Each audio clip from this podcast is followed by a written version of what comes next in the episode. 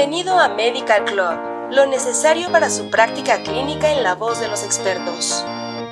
Material de uso exclusivo para profesionales de la salud en México. Al reproducir este podcast está confirmando que es un profesional de la salud.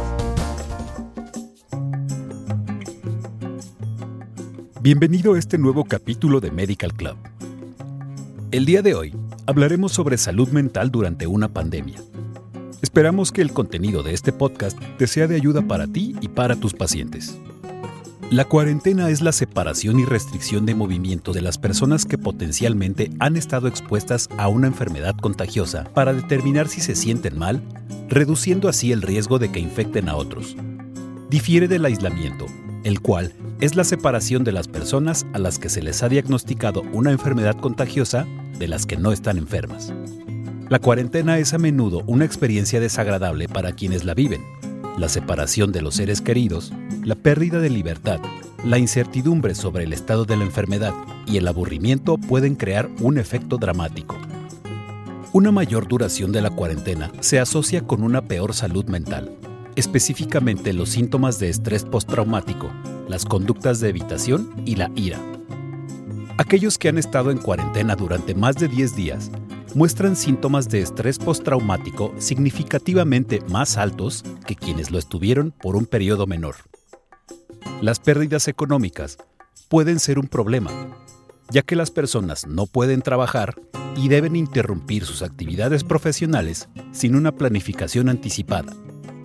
La crisis económica, como resultado de la cuarentena, genera graves problemas socioeconómicos y se considera un factor de riesgo de síntomas de trastornos psicológicos, así como de ira y ansiedad varios meses después de una cuarentena. Durante los brotes de enfermedades, la ansiedad de la comunidad puede aumentar después de la primera muerte, el incremento de la información en los medios y un número creciente de casos nuevos.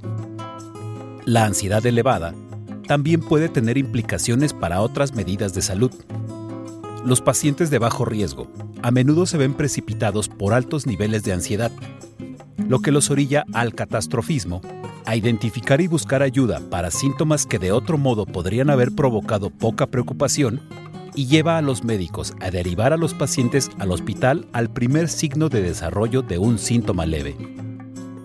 Estos sentimientos angustiantes, responsables de la percepción de aislamiento del resto de la sociedad, están relacionados con la privación de prácticas habituales como participar en reuniones sociales o visitar a familiares y amigos. El confinamiento prolongado está evidentemente relacionado con daño psicológico, ya que los individuos están sometidos a factores estresantes por un periodo más prolongado.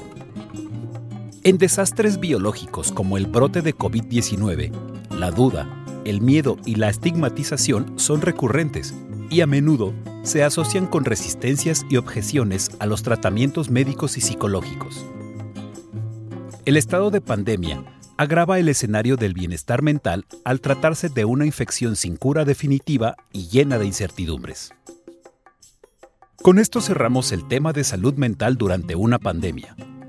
Muchas gracias por habernos acompañado y esperamos que nos escuches en nuestro siguiente podcast informativo. Hasta pronto y no olvides compartir y suscribirte a nuestro canal.